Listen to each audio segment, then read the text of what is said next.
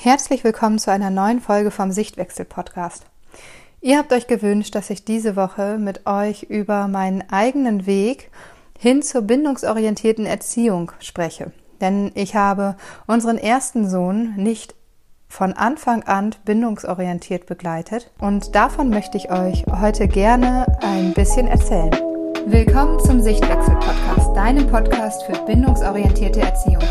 Ich helfe dir, dein Kind besser zu verstehen und zeige dir Möglichkeiten für einen entspannteren und liebevolleren Alltag auf, damit auch du wieder Freude an deinem Familienleben hast.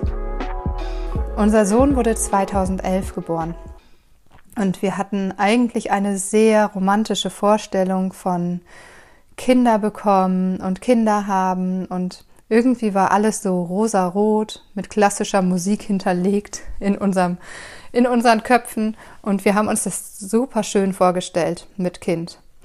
Und obwohl ich aus der Praxis komme als Erzieherin und weiß, dass es auch herausfordernde Situationen mit Kindern gibt, war ich mir sicher, dass ich diese Situation mit meinem Kind nicht haben werde.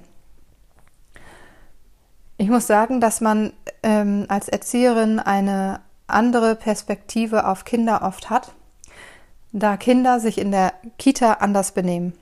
Und es ganz oft so war, also oder es gab nur wenige Ausnahmen, dass wenn ich etwas gesagt habe den Kindern und auch mal etwas strenger gesagt habe, dass es dann dass Kinder dann nicht gehört haben. Das liegt einfach daran, dass Kinder in Einrichtungen natürlich eher funktionieren und dann auch oft ihr ganzes, ihre ganze Anspannung, ihr ganzen Kooperationstank, der absolut leer ist, zu Hause völlig abladen und dann zu Hause oder bei den Eltern selbst beim Abholen völlig anders reagieren. Und ich habe für mich immer gesehen, dass ich mit den Kindern gut umgehen kann und dass ich durch mein konsequentes Verhalten ähm, die Kinder gut führen kann. Und wenn die Eltern dann kamen, gab es immer Trouble. Und für mich war ganz klar, das liegt dann natürlich an den Eltern. Wenn die Eltern das so nicht hinbekommen, ist doch klar, dass die Kinder dann so rund gehen.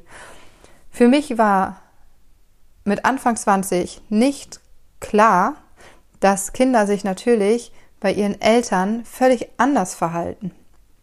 Es war mir schon klar, aber dennoch war ich mir sicher, dass das mit dem ähm, Verhalten der Eltern auf jeden Fall zusammenhängt und dass man das Ganze besser unter Kontrolle kommen, bekommen könnte. Also war ich mir ziemlich sicher, dass ich weiß, wie ich unser Kind erziehe und was so funktioniert. Ich war mir auch sicher, dass ich bindungsorientiert erziehe. Im ersten Jahr habe ich vom, äh, von der bindungsorientierten Erziehung und bedürfnisorientierten Erziehung gehört. Und vielleicht kennst du das auch, wenn man da das erste Mal von hört, dann bekommt man so Schlagwörter entgegenge brettert. Familienbett, Kind tragen, stillen, Einschlafbegleitung, all sowas. Und da ich das im Zusammenhang mit bedürfnisorientierter Erziehung gehört hatte, war ich mir ziemlich sicher, dass wir bedürfnisorientiert erziehen. Wir gehen immerhin auf unser Kind ein, wir strafen unser Kind nicht und ähm, wir erfüllen diese ganzen Komponenten. Und mit nicht strafen meine ich war ich mir damals sicher, dass es einen Unterschied gibt zwischen Strafen und logischen Konsequenzen. Für mich waren Strafen Sachen wie du putzt deine Zähne nicht, deswegen bekommst du keine Einschlafgeschichte. Das war für mich eine ganz klare Strafe, weil es nicht im Zusammenhang miteinander steht. Logische Konsequenzen wären gewesen, ähm, du spielst mit deinem Essen rum, also kannst du bitte alleine in der Küche essen, weil ich das nicht sehen möchte. Mm, du putzt deine Zähne nicht, dann darfst du keine Süßigkeiten essen. Das sind so logische Konsequenzen für mich gewesen und die habe ich auch rigoros durchgesetzt. Sagen wir es mal so.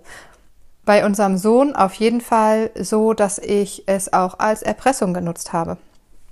Also gesagt habe, wenn du dich jetzt nicht bettfertig machst, dann kannst du gleich auch keine Geschichte von mir vorgelesen bekommen.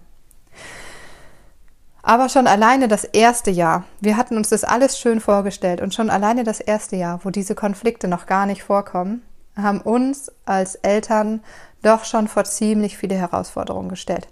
Einfach weil wir uns in unserer Elternrolle mit dieser Verantwortung erst einmal wiederfinden mussten. Alles hatte sich irgendwie verändert bei uns. Wir waren ziemlich jung, wir waren 26, also kamen wir gerade irgendwie aus dieser Party-Feier-Laune heraus und hatten uns dann entschieden, Kinder zu bekommen. Und es hatte sich plötzlich alles geändert. Und für mich hatte ich das Gefühl irgendwie noch mehr als für meinen Mann.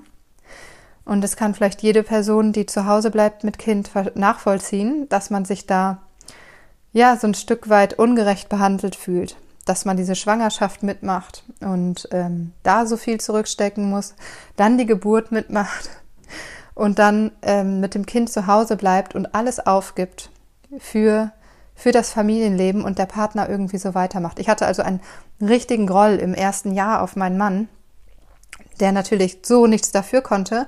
Das war mir aber relativ egal, weil mich meine Wut echt gepackt hatte und ich das wirklich schrecklich fand. Zusätzlich hatte ich das Gefühl, dass unser Sohn nie zufrieden war. Ich erinnere mich daran, dass wir, als er etwa acht Monate alt war, sagte, dass dieses Kind einfach nicht glücklich ist. Es ist einfach ein unglückliches Kind. Das heißt, diese rosarote Brille von wir bekommen Kinder und alles wird so schön, hatte sich im ersten Jahr absolut verändert. Ich wurde total auf den Boden der Tatsachen geholt. Und auch im zweiten Jahr, wenn die Herausforderungen erstmal losgehen, wurde ich doch ja ziemlich schnell eingeholt von der Realität. Denn es ergaben sich natürlich einige Herausforderungen. Zum einen natürlich aufgrund der ähm, Autonomiephase, in der unser Sohn steckte. Und zum anderen dahingehend, dass ich mir das alles ganz anders vorgestellt hatte. Denn ich war mir ja klar, oder ich war, oder mir war ja bisher immer klar, dass es an den Eltern liegt, wenn etwas nicht funktioniert. Und jetzt wurde ich aber doch ganz schön schnell davon eingeholt, dass so ein Kind einfach in die Autonomiephase rutscht. Ob man das nun möchte oder nicht. Und ob man nun vorbereitet ist oder nicht. Es war, waren so ein paar Situationen, die wirklich herausfordernd waren, gerade in Gefahrensituationen fand ich es immer wieder herausfordernd, an, ähm, an Straßen zum Beispiel. Aber auch die Situation des ähm, Abends ins Bett gehen war total schwierig für uns. Ich weiß überhaupt nicht, wie wir uns das vorgestellt hatten, aber dieses ständige Bitten und Betteln und sich irgendwie, ich hatte immer das Gefühl, ich muss mich hier zum Affen machen, damit mein Kind hört. Immer muss ich irgendwie noch mal was auspacken. Ich kann nicht einfach sagen, geh doch mal bitte jetzt deine Zähne putzen. Ich muss dann immer noch mal ein Spielchen rausholen und dies machen und das machen. Das nervte mich extrem. Ich wollte einfach nur ein Kind, das einfach hört. Ich wollte einfach, dass es auch mal läuft und ich nicht immer bitte, bitte sagen muss. Das führte dazu, ich erinnere mich ganz genau an eine Situation, in der mein Vater selber hier war und bis zum Abend blieb und auf dem Sofa saß und eigentlich sollte unser Sohn nun ins Bett gehen. Wenn ich diese Situation heute schildere, kann ich alleine zehn Aspekte nennen, weswegen das nicht funktioniert hat. Aber damals war für mich klar, das Kind geht jetzt ins Bett, es ist ja immerhin 7 Uhr. Warum diskutieren wir hier rum? Und diese Abendsituation war ja sowieso schon immer schwierig. Und auch jetzt wieder war es so, dass wir unserem Sohn sagten, er solle doch bitte ins Bett gehen und sich umziehen und irgendwie verweigerte er und wollte nicht und machte nicht und schrie dann nachher nur noch. Und ich sah nur meinen Papa da sitzen und dachte so, boah, der denkt doch, dieses Kind tanzt dir auf der Nase herum. Und dann habe ich meinen Sohn gepackt und ihn wirklich angeschrien, dass es jetzt reicht und dass es Schluss ist und dass er jetzt ins Bett geht und aufhören soll mit diesem Theater. Und mein Vater saß nur da und nickte und sagte, ja, der braucht auch wirklich mal eine Ansage. Und für mich war dann irgendwie klar, gut, dann muss das wohl so laufen. So ist das dann wohl. Also es war einfach für einen ganz kleinen Moment dieser Gedanke da, dass das mit Kindern halt so läuft. Und dass Kinder keinen Bock haben, ins Bett zu gehen und dass Eltern dann Kinder anmaulen müssen und anschreien müssen. Und so läuft das halt eben. Ebenso habe ich da auch logische Konsequenzen eingesetzt, wie wenn du jetzt nicht dich Bett fertig machst, dann gibt es keine Geschichte mehr und so weiter und so fort. Wenn es dann ins Bett ging und an die Einschlafbegleitung, denn davon war ich schon überzeugt, dass man ein Kind in den Schlaf begleitet, hat das stundenlang gedauert. Wirklich stundenlang. Und vor zehn Jahren hatte ich noch kein Handy, auf dem ich hätte Netflix gucken können oder Spotify hatte oder sonst was. Ich glaube, ich konnte, ich glaube, es gab noch nicht mal WhatsApp vor zehn Jahren. Nix davon. Das heißt, ich bin ins Bett gegangen mit meinem Kind und lag anderthalb Stunden neben diesem Kind und hatte gehofft, dass es nun endlich einschläft.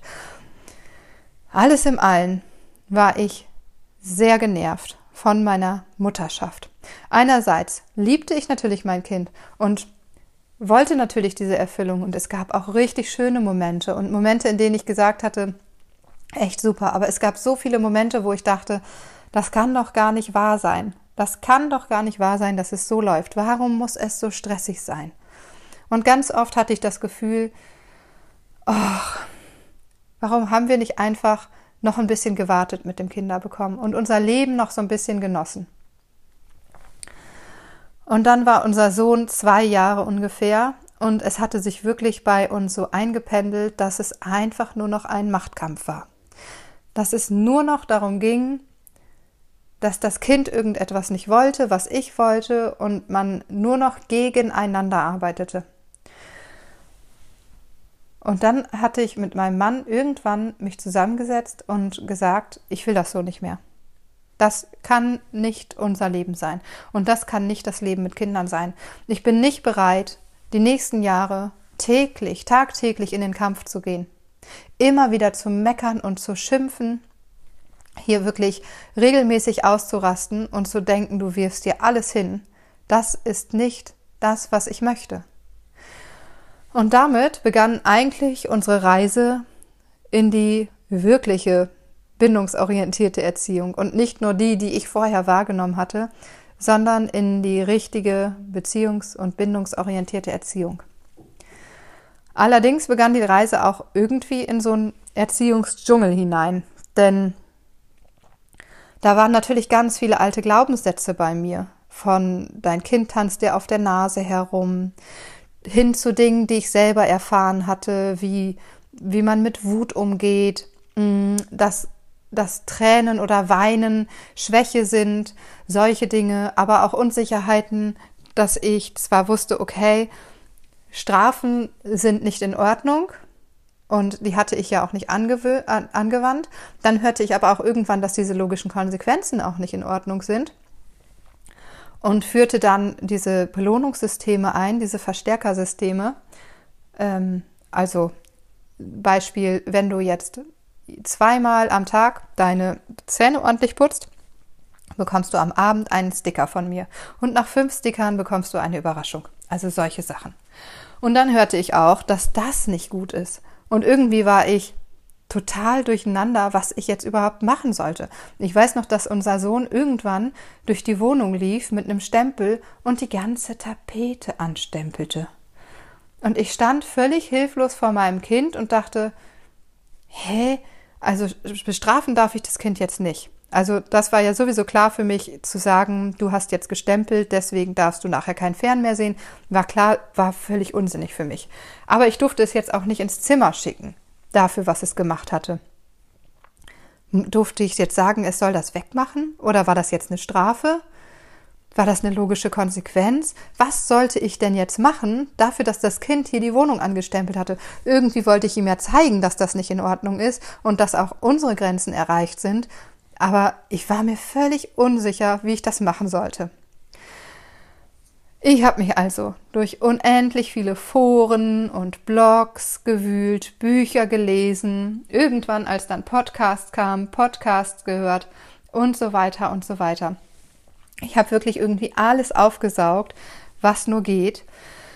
Und eigentlich hätte ich mir nur gewünscht, dass mich mal einer an die Hand nimmt und mir einen klaren Faden gibt weil ich einfach überall unterschiedliche Sachen gelesen habe, unterschiedliche Sachen gehört habe. Ich hatte überhaupt keine Ahnung, wo ich ansetzen sollte. Mal habe ich davon was gehört, dann davor, von, dann habe ich da über Strafen was gelesen und habe dann ähm, von gewaltfreier Kommunikation gehört, dann habe ich dazu wieder was gegoogelt, dann bin ich darauf gekommen. Also es war so ein ewig langer Rattenschwanz, dass ich wirklich von Höchstchen auf Stöckchen kam. Aber irgendwie hatte ich es dann geschafft in den, ja, bis unser Sohn so sechs etwa war, mich da durchzuwursteln und für mich doch ein relativ klares Bild zu haben, zumindest so ein Grundgerüst zu haben. Und dann wurde unser zweiter Sohn geboren, sechs Jahre später. Ein gefühlsstarkes Kind. Am Anfang dachte ich noch, wow, ein Kind, das mega happy ist, das total super gut drauf ist und das ist er auch heute noch. Aber unser gefühlsstarkes Kind ist wirklich von alles ist super, alles ist cool und mega gute Laune zu einem Wutanfall, den man sich nicht vorstellen kann.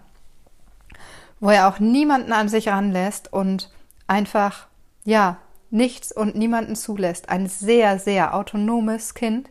Wenn du ein gefühlsstarkes Kind hast, dann kennst du das vielleicht selber, dass dein Kind sehr autonom ist und sich wenig sagen lassen möchte.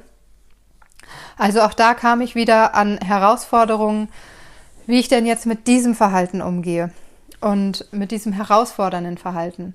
Aber ich war mir ziemlich sicher, ziemlich schnell sicher, ähm, was ich tun muss, weil ich einfach im Laufe der Jahre auch so ein Bauchgefühl entwickelt hatte und ziemlich schnell wusste, ähm, wie kann ich meine Grenzen kommunizieren, was braucht mein Kind, in welchem Rahmen tut es ihm das gut, in welchem Rahmen nicht. Dann kamen wir in die nächste Stufe, die wir einfach noch gar nicht kannten, und das waren die Geschwisterstreits, die sich dann ergaben, als unser Kind, unser mittleres Kind, mh, zweieinhalb war er, und von da an gingen Geschwisterstreits los. In, dem, in der Zeit war ich auch schwanger und meine dritte Schwangerschaft war extrem herausfordernd. Extrem herausfordernd.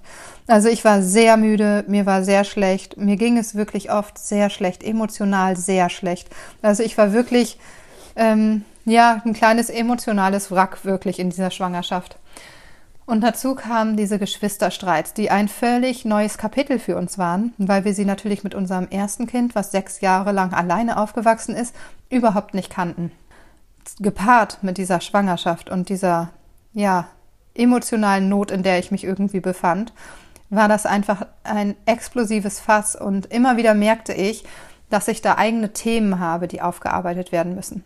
Und zum Glück hatte ich ja schon die vorherigen sechs Jahre wirklich mich durch diesen Erziehungsdschungel, durch diesen bindungsorientierten, bedürfnisorientierten Dschungel durchgekämpft und wusste ganz genau, okay, was brauche ich, wo muss ich anpacken, was, ähm, was für Stellschrauben muss ich stellen, wo muss ich bei mir selber gucken? Und konnte dann ja, dieses Thema Geschwisterstreits, mit dem ich mich dann ein halbes Jahr lang wirklich intensiv beschäftigt habe, auch intensiv mit mir beschäftigt habe, ziemlich gut wieder auflösen, so dass wir heute wirklich an einem Punkt sind, an dem wir sagen, wenn Geschwisterstreits aufkommen, dann wissen wir, was dahinter steckt und was jeder braucht. Vor einem halben Jahr ist dann unser dritter Sohn geboren und unsere Kinder sind jetzt zehn, dreieinhalb und ein halbes Jahr alt.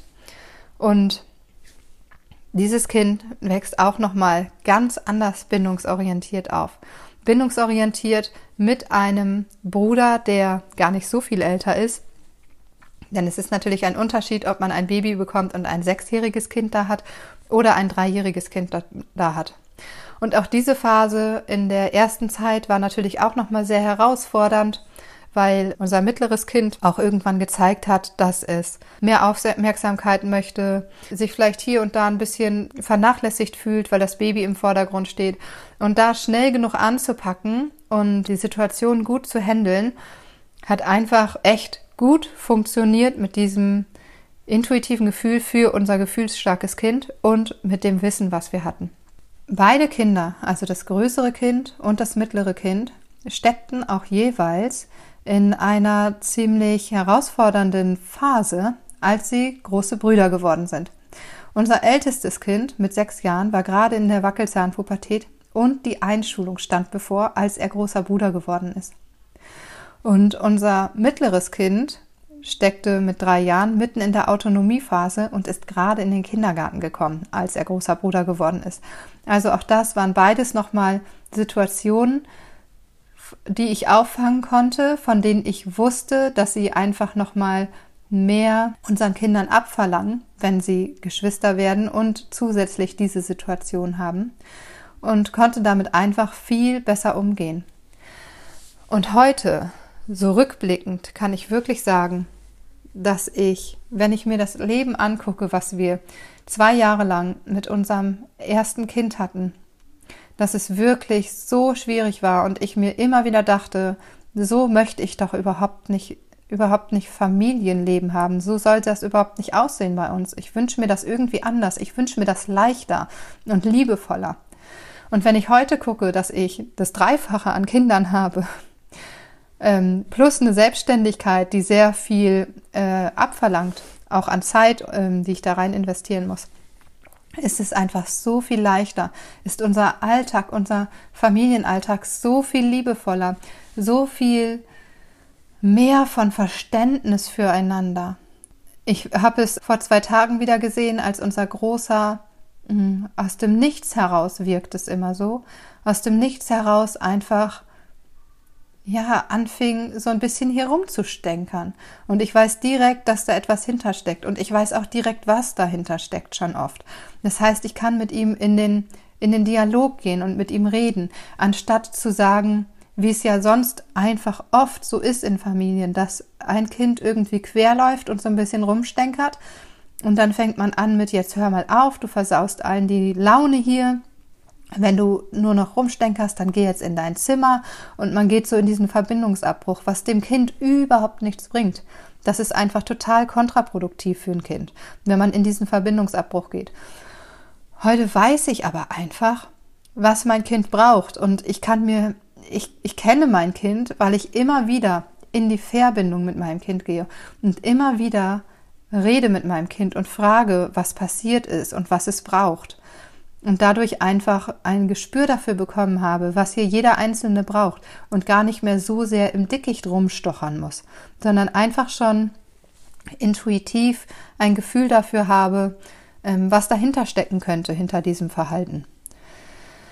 Und gerade bei meinem Großen sehe ich immer wieder, ja, was für Früchte es trägt, diesen ganzen Erziehungsweg auf sich genommen zu haben und sich dagegen gestellt zu haben, gegen dieses ganze, diese ganzen Vorurteile, die einem irgendwie entgegenkommen.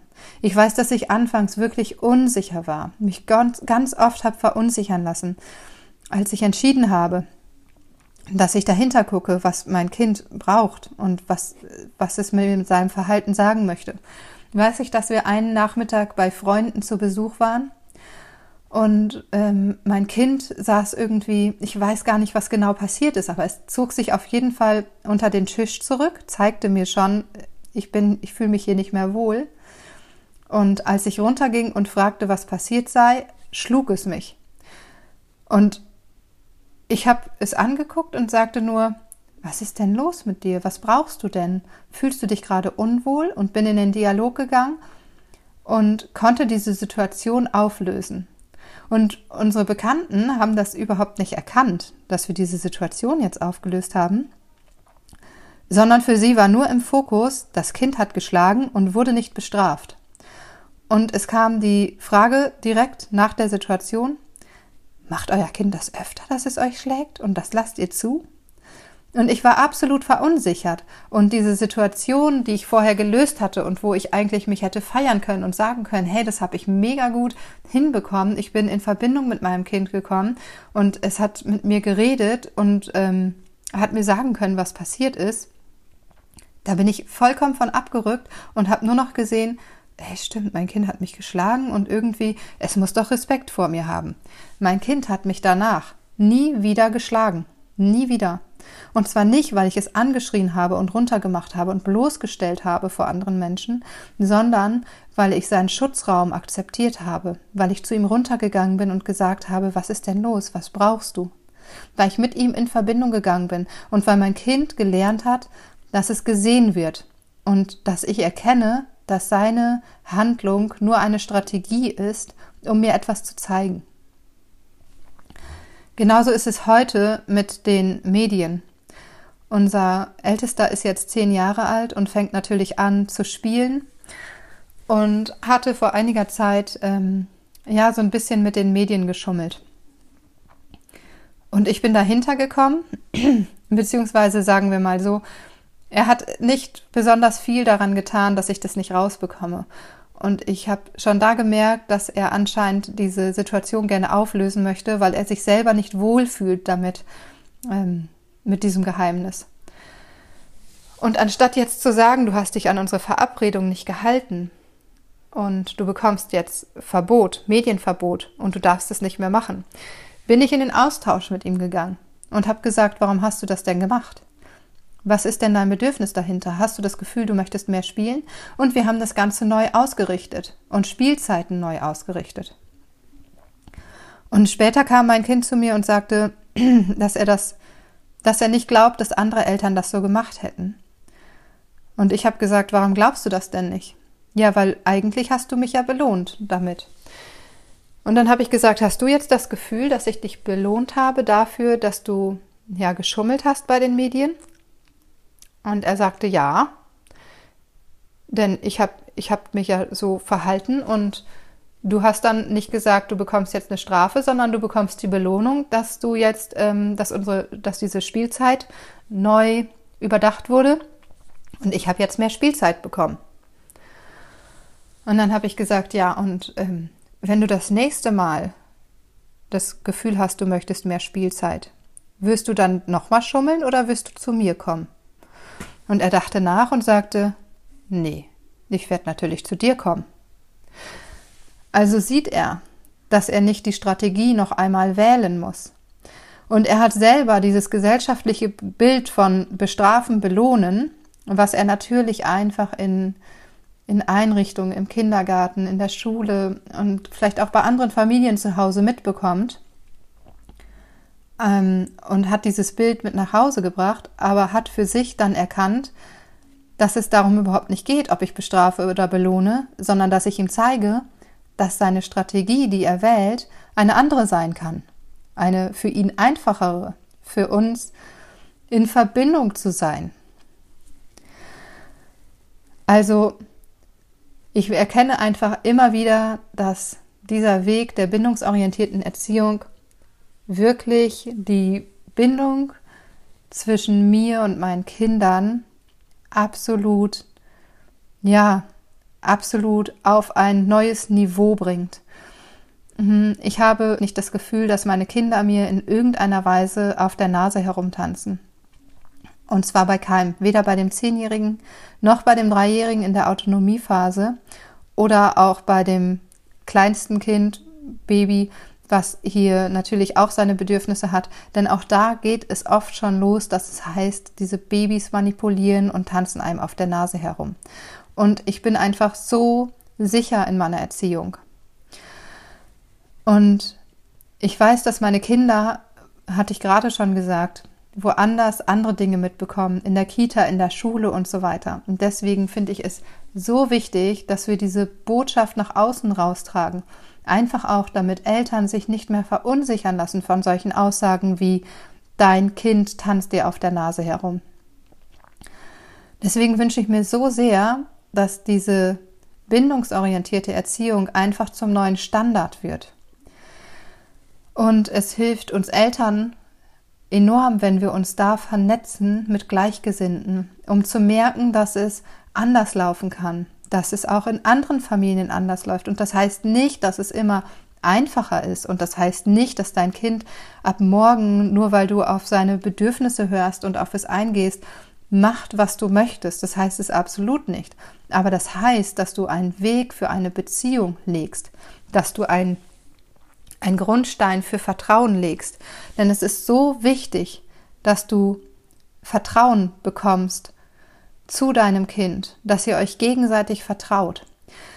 Und das ist auch eine der Bindungsstufen. Über die Bindungsstufen spreche ich in meinem ähm, Bindungskurs. In meinem Bindungskurs geht es darum, dass du von der Erziehung zur Beziehung findest.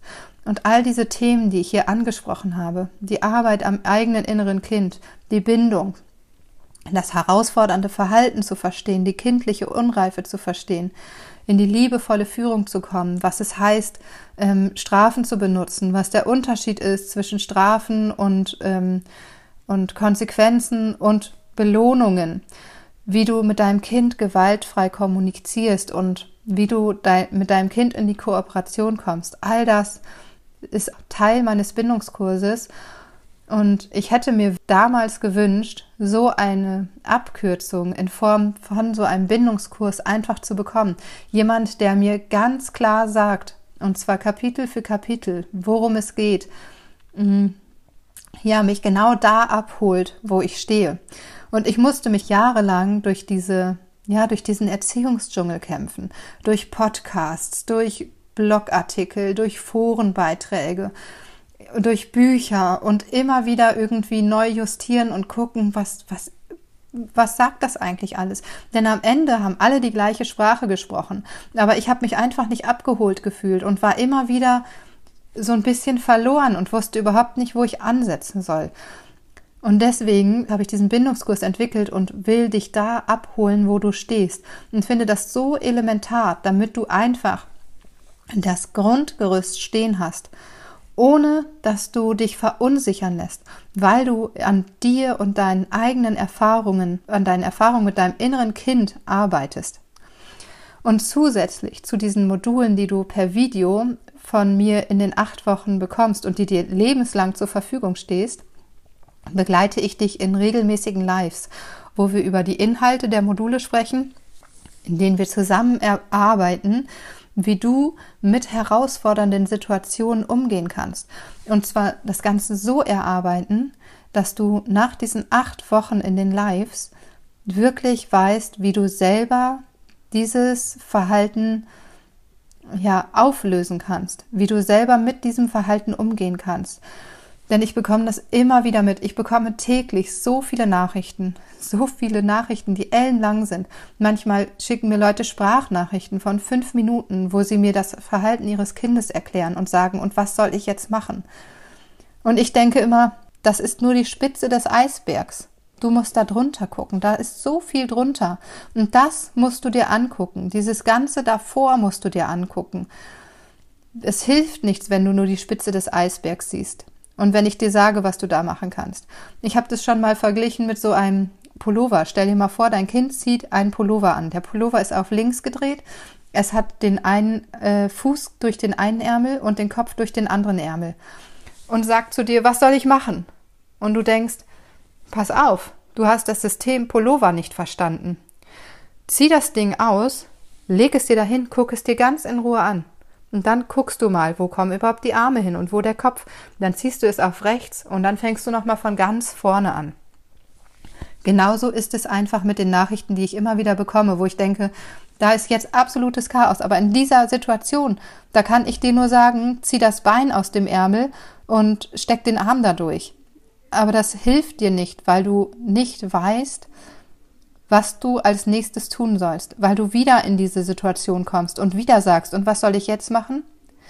Das heißt, dass dieser ganze Bindungskurs dir das Handwerkszeug gibt, was du brauchst, um dein Kind zu verstehen, was du brauchst, um dich zu verstehen, um zu wissen, wie du dein Kind liebevoll begleiten kannst, ohne dich selber aus den Augen zu verlieren, um zu wissen, was du machen kannst, damit du in deine innere Balance kommst, damit du nicht immer wieder an deine Grenzen kommst.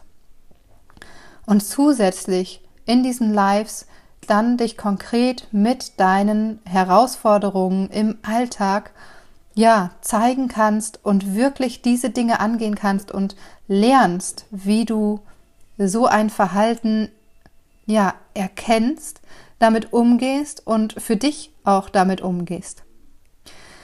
Mein Bindungskurs ist nur zweimal im Jahr geöffnet, weil es einfach eine ganz intensive Begleitung durch mich ist. Und im Mai öffnet er das nächste Mal. Also in ziemlich genau fünf Wochen öffnet der Bindungskurs das nächste Mal. Und du kannst dich, wenn du möchtest, auf die Warteliste setzen lassen. Wenn du auf der Warteliste von meinem Bindungskurs bist, dann hast du zwei Vorteile.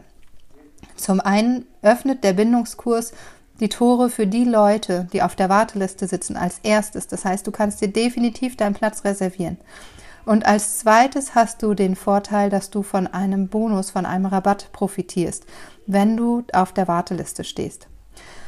Also, wenn du dir auch eine Abkürzung wünschst und nicht, wie ich, über eine halbe Stunde von deinem Weg erzählen möchtest, den du gemacht hast, bis du endlich an den Punkt gekommen bist, an dem du dein Kind verstehen konntest und endlich eine Bindung eingegangen bist, dann entscheide dich gerne für meinen Bindungskurs und lass dich da von mir begleiten.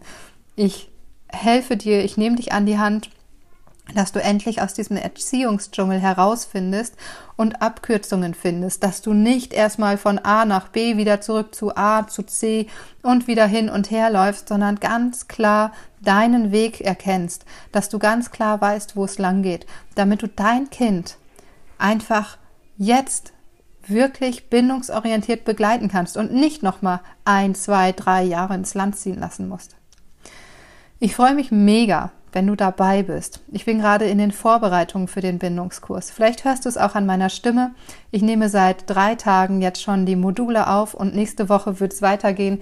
Jeden Tag sitze ich zweieinhalb Stunden da und quatsche und quatsche, um dir genau dieses ganze Wissen, ja, ganz, ganz konkret erklären zu können, ganz beispielhaft erklären zu können.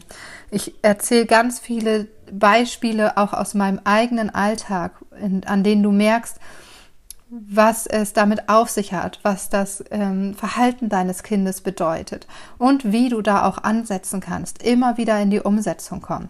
Denn das ist das Wichtigste, dass wir nicht nur das theoretische Wissen haben, sondern dass wir ganz klar in die Umsetzung kommen. Denn was wünschen wir uns alle? Was wünschen wir uns alle? Wir wünschen uns ein liebevolles und leichtes Leben mit unseren Kindern. Und ich möchte nicht, dass du zurückguckst und denkst, ach, vor den Kindern war alles so toll, vor den Kindern war alles so schön. Und jetzt muss ich halt da durch. Diese Phase, in der ich Kinder habe, okay, 10, 15 Jahre beiße ich jetzt mal die Zähne zusammen, dann kommt ja auch noch die Pubertät, also ja gut, vielleicht 20 Jahre beiße ich jetzt die Zähne zusammen und wir müssen da durch und danach geht das Leben dann wieder weiter. Nein, dein Leben ist jetzt. Jetzt ist dein Leben und du darfst, du sollst dein Leben genießen mit deinen Kindern und das kannst du auch einfach. Dein Leben muss nicht geprägt sein von Schimpfen und Meckern, von ständigen Konflikten, die du nicht lösen kannst. Du darfst es einfach schön und leicht haben, auch im Hier und Jetzt mit deinen Kindern, gerade mit deinen Kindern. Ich verlinke dir in den Show Notes einmal den Bindungskurs, den findest du nämlich unter sichtwechsel-erziehung.de slash Bindungskurs. Und ich würde mich mega freuen, wenn wir uns dann auch tatsächlich im Kurs zu den Lives sehen. Ich freue mich, wenn dir meine Erzählungen zu meiner eigenen Mutterschaft ja gefallen haben, vielleicht auch weitergeholfen haben. Vielleicht hast du dich auch hier und da wiedererkannt. Und ähm, wenn du noch mehr von mir und meinem Familienleben mitbekommen möchtest, dann folg mir gerne auf Instagram. Du findest mich unter Sichtwechsel-Erziehung. Dort nehme ich dich zum Beispiel donnerstags immer in meiner Story mit, um dir ja zu zeigen, wie unser Alltag hier so abläuft und wie wir auch mit den Stolpersteinen der bindungsorientierten Erziehung umgehen.